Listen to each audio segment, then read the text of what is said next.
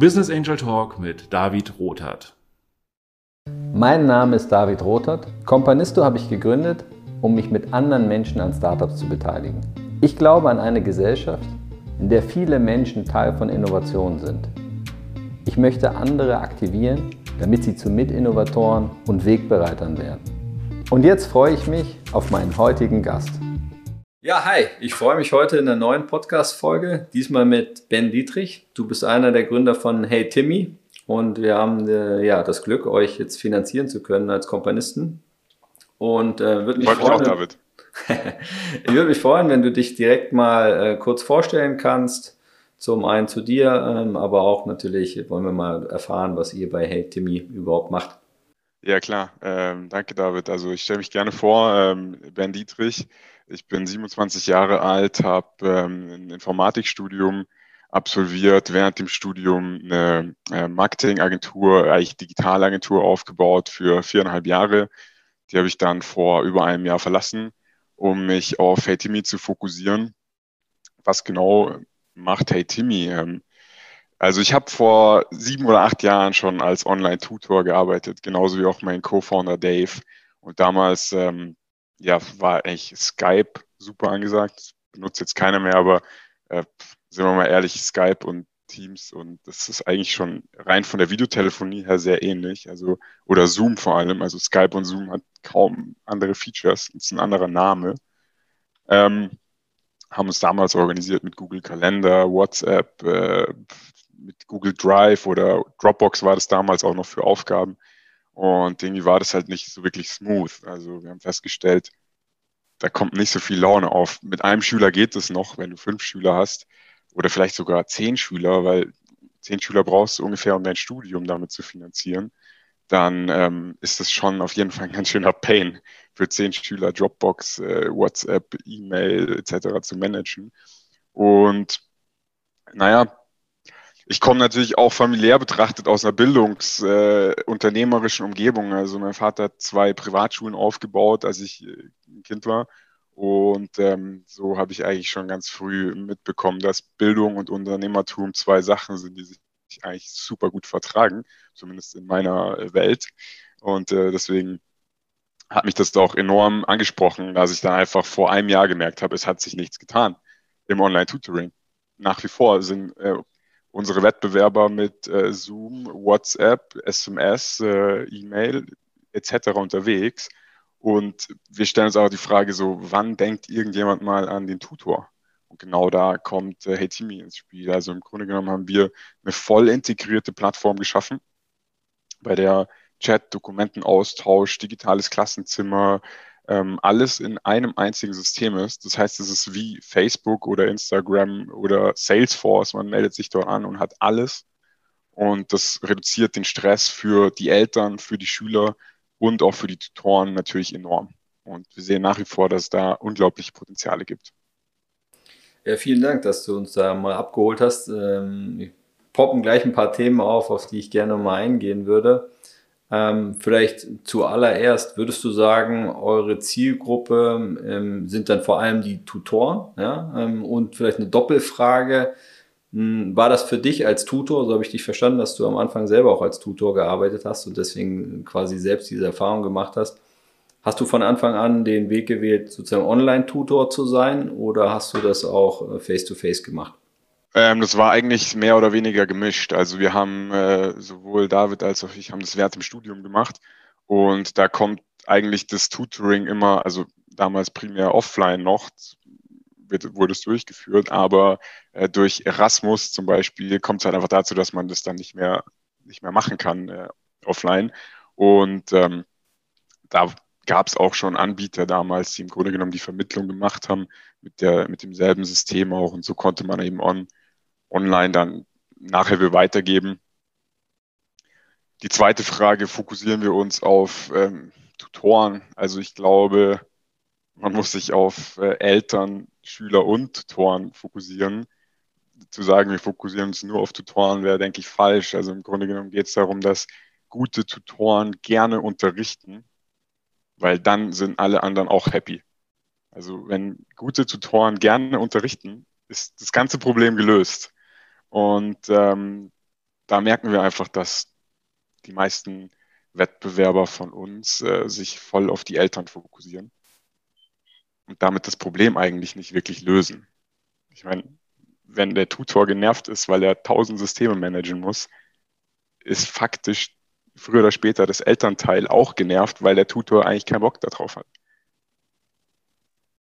Ja, ich finde es einen sehr spannenden Ansatz, ähm, tatsächlich zu sagen, wenn der Tutor eine Umgebung vorfindet, die für ihn smooth funktioniert, wie er sich im Prinzip aufs Wesentliche konzentrieren kann, ähm, dass er dann einfach gut performen kann. Und wenn er gut performt, dann nehmen halt seine äh, Schüler am meisten mit und ja, dann sind vielleicht auch die also Eltern man, äh, man kann da vielleicht auch noch ein paar andere Beispiele heranführen. Also in, in äh, im Silicon Valley bei Google sitzen mit die besten Entwickler und bei Facebook und Co. Und jeder, der schon mal auf diesem Campus war, der weiß auch, dass man sich dort echt wohlfühlen kann, weil da gibt es Konzerte, die Leute haben Catering, die haben alle Restaurants dieser Erde und das ist im Grunde genommen nichts anderes wie das, was wir online machen. Wir wollen, dass unsere Mitarbeiter sich wohlfühlen. Ja, Jetzt will ich nochmal reinspringen in was, was du ganz am Anfang gesagt hast, nämlich ähm, du hast ja erzählt, dass du schon während dem Studium eine Company, eine Marketingagentur mit aufgebaut hast. Und finde ich sehr spannend, ähm, weil ich mir vorstelle, ist ja auch nicht ganz easy, äh, das zu machen. Ne? Studium ist ja normalerweise schon auch ein Vollzeitthema. Und nebenbei ein, ein Unternehmen aufzubauen, ähm, kannst du uns ein bisschen mal mitnehmen, wie war das für dich? Ähm, und würdest du auch sagen, dass das eine Grundlage dafür gebildet hat, dass du heute Hey Timmy gegründet hast? Ja, klar, da gehe ich gerne drauf ein. Also im Grunde genommen war es zunächst mal nicht so ganz geplant, dass ich mich selbstständig mache. Ich war in meinem Studium im Bachelor angestellt für eine Agentur und hatte dort einige Kunden. Im Bereich ähm, Bitmanagement-Systeme habe ich da eigentlich als Developer gearbeitet.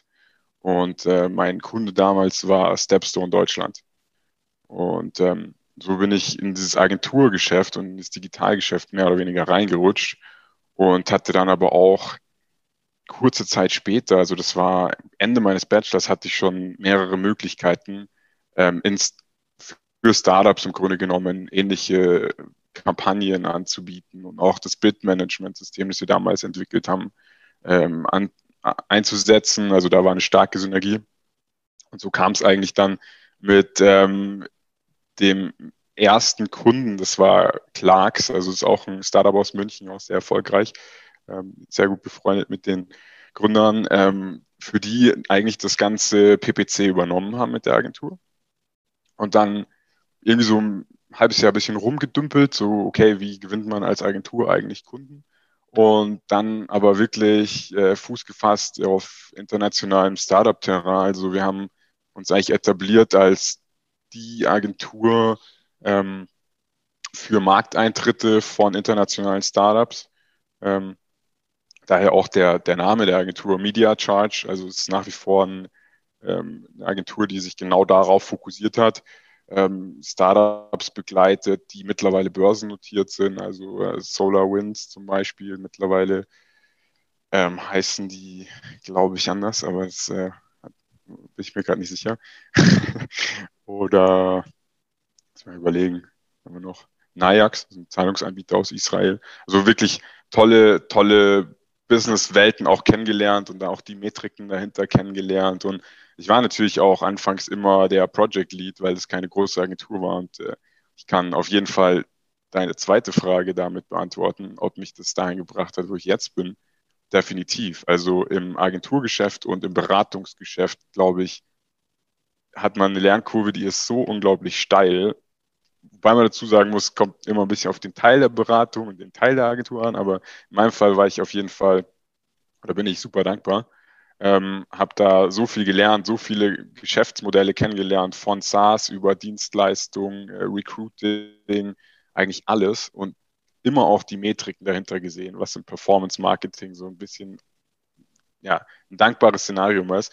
Und natürlich hat mich das dahin gebracht, wo ich auch jetzt bin. Also vor anderthalb Jahren, als die ersten Ideen zu Hey Timmy entstanden sind, ähm, wusste ich auch, wie könnte man am Ende äh, Hey Timmy vermarkten, wie sehe ich den Wettbewerb und auch die, die Value Propositions, die mitkamen. Mit unserer Gründung haben wir schon vorhinein eigentlich ähnlich gechallenged wie in der Agentur. Also wenn wir einen neuen Kunden aufgenommen haben, haben wir eigentlich oft auch den Markt uns erstmal ganz genau angeschaut und gesagt, hey, macht es Sinn, dass wir da jetzt wirklich all in gehen? Auf jeden Fall. Also äh, kann ich nur jedem empfehlen. Äh, der Stress, der damit kommt, also während dem äh, Studium eine Agentur aufzubauen und Personalverantwortung zu übernehmen, ja, sag ich mal, da muss man auf jeden Fall seinen Ausgleich finden. Ähm, sonst wird es nichts. Also einfach nur durchhackeln. Habe ich am Anfang probiert, aber hat nicht so lange geklappt. Ja, wäre auch nochmal ein Punkt, auf den ich eingegangen wäre, denn ähm, wenn man das, wenn du das so erzählst, ne, während im Studium schon was aufgebaut, das kann so durchrutschen, dass man sagt, ja geil und so cool vorangetrieben. Ähm, aber ich glaube, da, da steckt natürlich auch viel Verzicht dahinter. Ne? Also so ein Studiumleben kann ja auch äh, sehr unbeschwert sein. Klar muss man seine Noten äh, hinbringen und das Studium irgendwie sauber abschließen, aber sonst hat man ja verhältnismäßig viel Zeit, ähm, die du ja jetzt, glaube ich, nicht hattest, äh, sondern du saßt dann ja offensichtlich im Hörsaal und hattest nebenbei schon wahrscheinlich pro Vorlesung 20 E-Mails wieder neu im Kasten und fünf Anrufe. Ähm, ja, erzähl noch mal ein bisschen. Also war das für dich jederzeit so, dass du gesagt hast, ja geil, das lohnt sich oder hat sich das manchmal auch nach Verzichten angefühlt? Ähm, sowohl als auch. Also wie habe ich das gemacht? Ich saß nicht im, im Hörsaal und habe irgendwie äh, währenddessen telefoniert, sondern ich war eigentlich nie in der Uni im, im Master. Also bei mir war die Prüfungsphase immer komplett getrennt von der Arbeit. Ich habe meine gesamte Urlaubszeit von den drei Jahren, in denen ich im Master war, immer dafür geopfert, dass ich gesagt habe, okay, ich bin jetzt mal drei Wochen nicht erreichbar, bin dann komplett abgetaucht, war auch wirklich nur in der Bib. Und äh, ja, dann bin ich halt wieder zum Prüfungen angetreten. Also es war gewissermaßen schon ein Verzicht. Es war der Verzicht auf meine Urlaubszeit. Aber auf der anderen Seite muss ich auch sagen, es hat mir super viel ermöglicht. Also ich hatte schon während dem Studium auch ein Einkommen, was unglaublich hoch für meine Verhältnisse war. Also ich habe von meinen Eltern ein äh, bisschen Unterhalt bekommen, also kann mich nicht darüber beschweren, aber irgendwie dann mit einer Agentur einen Kunden zu haben, wo man im Monat mal 15.000 Euro verdient und das ist halt nur ein Account. Das ist natürlich ein Game, wo man sich dann irgendwie auch mit 22 Jahren ziemlich wohlfühlt. Also ähm, ich würde nicht sagen, ich habe verzichtet. Ich würde sagen, ich habe es irgendwie anders äh, anders erlebt. Also ich würde es, glaube ich, genauso wie. Ja. Ja, ist cool. Also ich ist ja immer eine Frage der Perspektive. Ähm, ich habe auch deswegen ein bisschen gefragt, weil ich auch neben dem Studium meine erste Company gegründet habe und ich glaube, ich hätte nie Companisto gegründet, wenn ich es damals nicht gemacht hätte, äh, einfach um ein bisschen rumzuprobieren, total unabhängig zu sein und auch zu wissen, okay, ich könnte jetzt auch mal äh, weiß nicht, ein halbes Jahr Spaghetti einfach mit Pesto essen, äh, um durchzukommen. Also das würde auch gehen. Äh, deswegen, ja, ist vielleicht ein Thema, können wir gerne auch nochmal vertiefen. Wir beide finde ich sehr, sehr spannend. Ähm, jetzt bist du ja schon eine Weile Unternehmer. Hm, gibt es bestimmte Sachen, äh, ich will ja auch immer was lernen aus solchen Gesprächen, von denen du sagst, die machst du heute als Gründer, Unternehmer anders als damals, also gewisse Learnings vielleicht, ähm, die sich bei dir so herauskristallisiert haben über die Zeit? Auf jeden Fall. Also ich habe äh, für mich anfangs immer, ich, ich weiß nicht, das ist vielleicht ein Thema, was vor allem für Männer in gewissen Alter ein Problem ist, aber ich dachte mit 20 äh, immer, ich kann eigentlich alles und bin, kann alles erledigen, ist gar kein Problem und ähm, mittlerweile sehe ich das komplett anders. Also ich weiß ganz genau, wo meine Schwächen liegen und meine, meine Schwächen zu kennen, war für mich auch ein Prozess, den ich über Jahre hinweg irgendwie so kennengelernt habe. Also ähm, ich glaube auch, dass das was ist, worauf man sich sehr fokussieren sollte, weil die eigenen Schwächen nicht zu kennen. Ich hatte in meinem äh, Leben dann ein paar Mal die Situation, dass ich mir gedacht habe, hey, okay, was habe ich davon erwartet? Ich habe gerade irgendwie gedacht, ich bin in irgendwas super, wo ich überhaupt keine Evidenz hatte. Und ähm, das habe ich auch bei, bei Hey Timmy schon in der Gründung dann anders gemacht. Also ich habe genau gewusst, okay, ich habe für ähm, Accounting, für das ganze Thema ähm, Steuern etc. bin ich einfach, da bin ich nicht der Richtige. Ich meine, ich kenne mich damit gut aus, aber es gibt Leute, die kennen sich damit super aus. Ähm, Im Recruiting dasselbe. Also ich kann natürlich mit Leuten Leute einstellen und weiß auch ziemlich gut, ob jemand in dem, was er macht, gut ist. Aber es gibt da einfach in allen Bereichen Spezialisten und darum geht es eigentlich bei einer erfolgreichen Kompanie. Also wenn man keine One-Man-Show sein will, dann die besten Leute zu finden für jede Position und das ausgehen von den eigenen Schwächen. Ja, ist ein spannender Punkt, den du ansprichst, weil ich glaube, ähm, dazu gehört ja schon sehr viel ähm, Re Reflexionsfähigkeit. Ne? Also wirklich deep reinzugehen und zu sagen, ganz ehrlich, da bin ich einfach nicht stark genug oder das vielleicht auch, es korreliert ja auch oft mit dem, ähm, vielleicht in den Dingen, in denen man besonders gut ist, ähm, hat man viel geübt, viel Disziplin und vielleicht auch besonders viel Drive. Also hat auch Lust darauf, das zu machen. Und das ist ja auch ein, ein Versprechen in die Zukunft. Vielleicht mal umgedreht. Gibt es denn Dinge, von denen du sagst, ja, die machst du besonders gerne und da kommst du in den Flow und kannst ähm, dich so richtig reinfuchsen? Auf jeden Fall. Also ich bin absoluter, ich nenne es jetzt einfach mal Produktfetischist. Äh, ich bin der Product Owner gewissermaßen und irgendwie auch so der größte Product Fan in einem. Ähm, also das ist meine, meine Kernstärke. Ich meine, durch mein Wirtschaftsinformatik-Studium habe ich die, ich sage jetzt mal, Business-Seite von einem Product Owner oder von jemandem, der konzeptioniert, äh, eigentlich kennengelernt. Aber auf der anderen Seite in der Startup-Welt ist es eigentlich auch was, was mit super viel Liebe immer gemacht werden muss. Also da gibt es nicht so den klassischen ähm, IT-Berater, der mal irgendwas hinschreibt und dann wirst du damit durch die Decke gehen, sondern das muss halt dein Baby sein. Und da bin ich der Meinung, habe ich auf jeden Fall äh, einen absoluten Fokus drauf und äh, investiere wahrscheinlich äh, auch einen Großteil meiner Freizeit in unser Produkt, aber es macht mir einfach auch Spaß. Kannst du uns da mal ein bisschen mitnehmen? Also wie sieht das genau aus, ähm, so ein Tag von dir und ähm, vielleicht auch, was ist gerade bei eurem Produkt, steht gerade für dich im Vordergrund? Also was sind so Themen, über die du nachdenkst, mit denen du dich viel beschäftigst? Ähm, also mein, mein Alltag zunächst, der sieht eigentlich relativ ja, ähnlich aus. Also ich versuche eigentlich jeden Tag Sport zu machen. Immer einmal Cardio, einmal Meditation oder Kraft. Also das muss so durchwechseln, dass ich eigentlich immer, immer in Fahrt bleibe. Warum? Weil ich sonst nachmittags einschlafen würde. Mhm. ich brauche einfach jeden Tag Sport.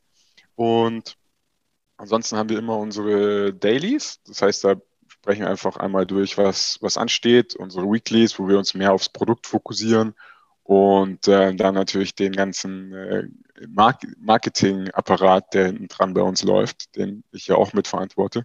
Da gilt es also einige ausstehende Stakeholder mit abzuholen, etc. Also ich bin eine Menge, eine Menge in, in Calls.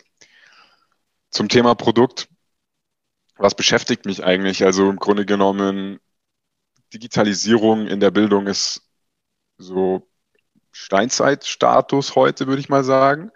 Also wir haben im Endeffekt so eine, ich nenne es mal eine Wissenssupply Chain. Es gibt einen Tutor oder eine Wissensquelle, die etwas weiß und einen Schüler, der etwas nicht weiß. Und es gibt mittlerweile so eigentlich eine Menge Wege, wie dieses Wissen zu diesem, zu diesem Schüler kommen kann, ähm, die allerdings teilweise noch überhaupt nicht effizient oder noch gar nicht genutzt werden. Da stellt sich natürlich unser ganzes Management-Team die, Frage, wie bekommen wir es eigentlich hin, dass Schüler der digitalen Umgebung wirklich Benefits rausziehen. Also ich meine, ähm, Spiele machen Kids Spaß und offline lernen machen Kids, also macht Kids eigentlich gar keinen Spaß. So, das ist so die, die Quintessenz, wo wir stehen. Also wir haben dieses extreme Online ist geil und Online ist dann irgendwie auch einfach nur ein Abbild von Offline, wenn wir jetzt das Tutoring anschauen.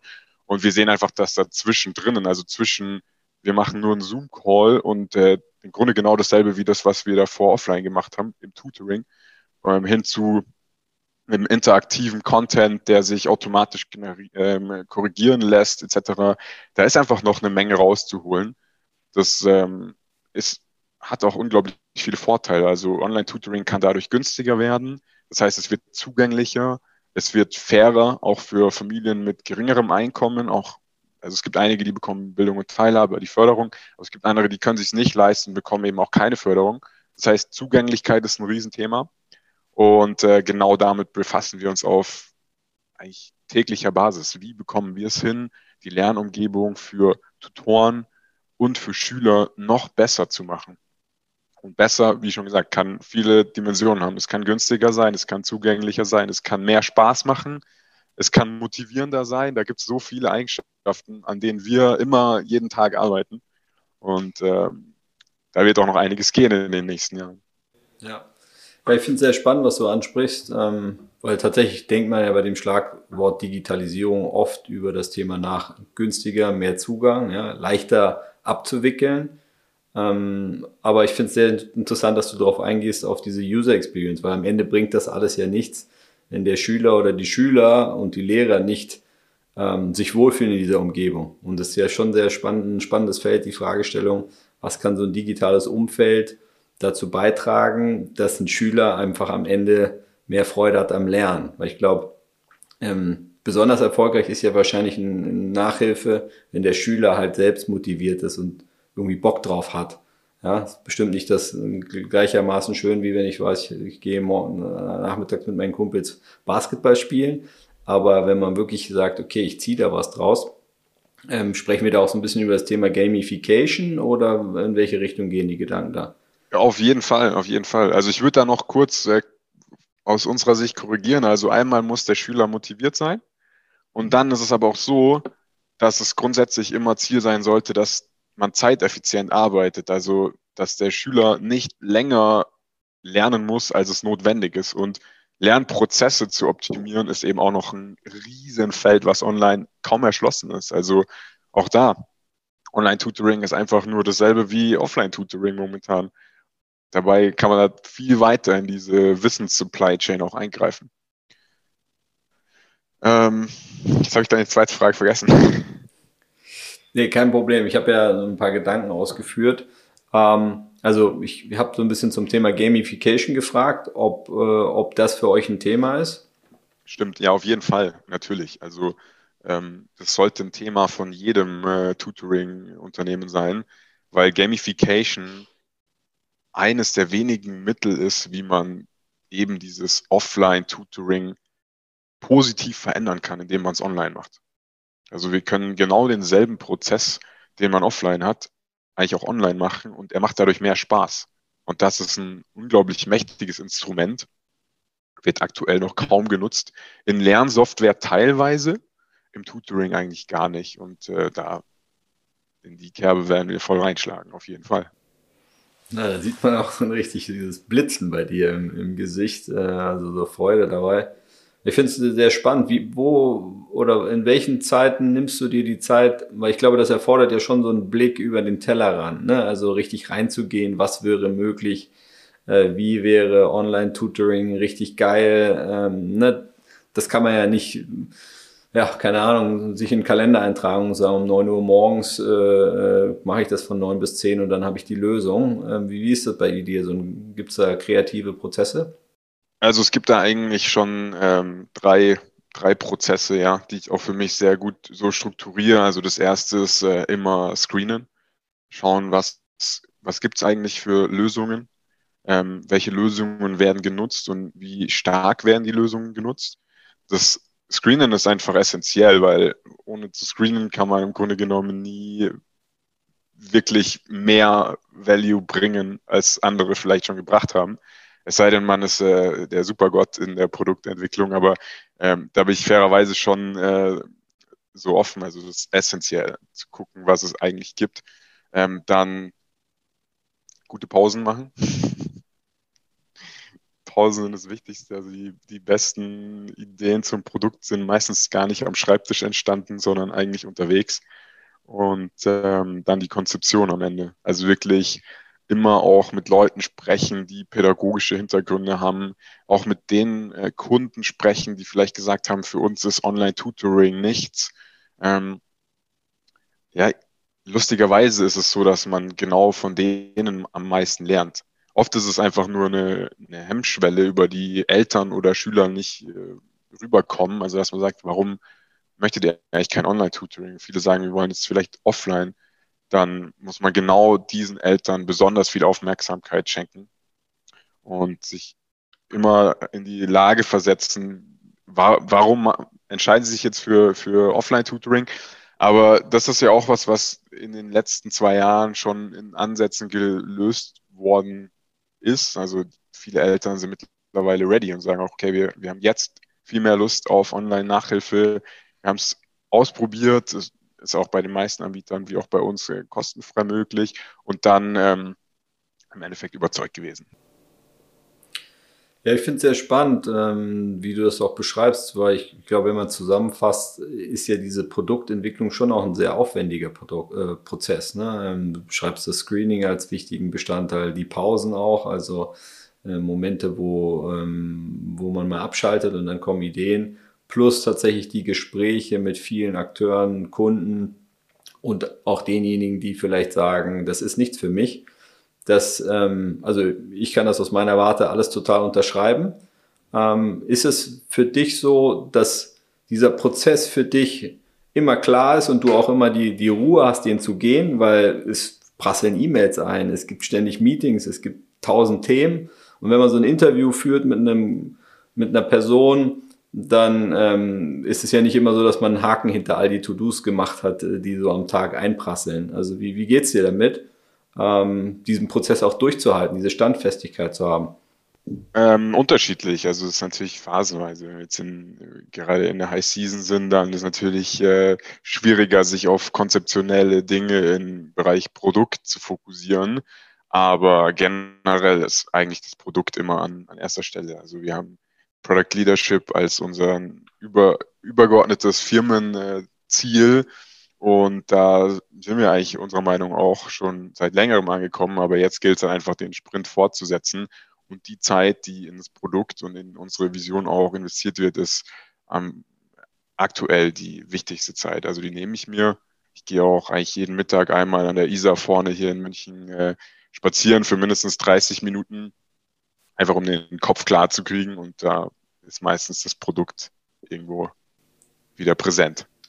Ja, ja, cool. Also das äh, bestärkt mich auch, ähm, beschäftige mich auch viel mit dem Produkt und merke aber auch, dass es, oder nicht merke auch, sondern merke, dass es mir manchmal gar nicht so leicht fällt, da den Fokus zu behalten, äh, aufgrund der Vielzahl der Themen, die einprasseln. Ähm, wir haben jetzt schon ein bisschen auch drüber gesprochen oder es auch mehrfach gestreift. Ähm, wird zum letzten auch gerne noch mal ein bisschen äh, eingehen auf deine, auf deine Vision, deinen Antrieb, dein Why, wie auch immer du das nennen magst. Also hast du so etwas ähm, für dich? Äh, muss man ja nicht haben, um eine erfolgreiche Company aufzubauen. Ähm, und wenn ja, äh, was ist das? Auf jeden Fall. Also da kann ich auch äh, wieder referenzieren zu meinem vorherigen, äh, zu meiner vorherigen Tätigkeit in, in der Agentur. Ähm, ich habe lange Zeit gelernt, wie es ist, Produkte zu verkaufen. Egal welche Produkte, egal ob das Produkt beim Kunden gut ankommt oder schlecht ankommt oder whatever, das war in der Agentur. Und ähm, was mir damals klar wurde, ist, dass die besten Kampagnen, das war damals meine Welt, ich habe da in Kampagnen gedacht und in Budgets und die besten Kampagnen waren immer die, wo das Feedback unglaublich war, wo das Produkt unglaublich gut war. Also ähm, rundum man einen Mehrwert geschaffen hat, der von Verbrauchern geschätzt wurde. Und genau das ist auch immer mein übergeordnetes Ziel in allem, was, was wir hier auch in der Firma machen. Wir möchten das beste Produkt schaffen, somit also für Tutoren, Eltern und für die Schüler die beste Lernumgebung. Und das ist super vielfältig. Also Gamification, wie du schon gesagt hast, ist ein Teil davon, aber auch Zugänglichkeit. Ähm, wir haben ja auch schon unsere Mobile-App gelauncht, weil wir einfach festgestellt haben, die Kids mögen halt lieber mit der App arbeiten. Ähm, wir orientieren uns immer an dem, was auch die Kunden eigentlich haben möchten. Also Teile davon ergeben sich von selbst, weil man den Kunden fragt. Und andere Teile sind dann vielleicht ein bisschen komplizierter, weil man mit erfahrenen Pädagogen drüber äh, diskutieren muss, wie man online Nachhilfe eigentlich noch besser machen kann. Ja, ich glaube, ihr werdet viele ähm, Anhänger finden, auch unter den Kompanisten, mit dem, was ihr macht, wie ihr das äh, macht. Ich finde es super cool, ähm, auch zu sehen. Du bist ja jetzt äh, schon sehr erfahren, aber trotzdem noch in, in, in deinen jungen Jahren, würde ich mal sagen. Ähm, und wie viele Gedanken du dir schon machst, äh, wenn ich das so sagen darf. Ich bin ja ein paar Tage älter. Finde ich bemerkenswert. Äh, hab, ich habe hab mir damals nicht so viele Gedanken darüber gemacht. Ähm, und ja, ich hoffe natürlich auch, dass das ähm, Netzwerk der Kompanisten, da sind ja auch viele Eltern drin, die Kinder haben äh, und äh, sicherlich auch viele Leute aus dem Bereich Pädagogik, ähm, die vielleicht auch Multiplikatoren für euch sein können, ähm, euch daneben dem Kapital unterstützen. Und ich danke jetzt einfach für deine Zeit. Ich weiß, ihr habt gerade sehr, sehr viel zu tun, ähm, hast du ge gesagt, aber du warst sehr präsent, ähm, hast dir Zeit genommen. Vielen Dank an dich und ähm, ja, hoffentlich dann auf bald. Gerne, David. Vielen Dank fürs Interview und äh, jederzeit wieder.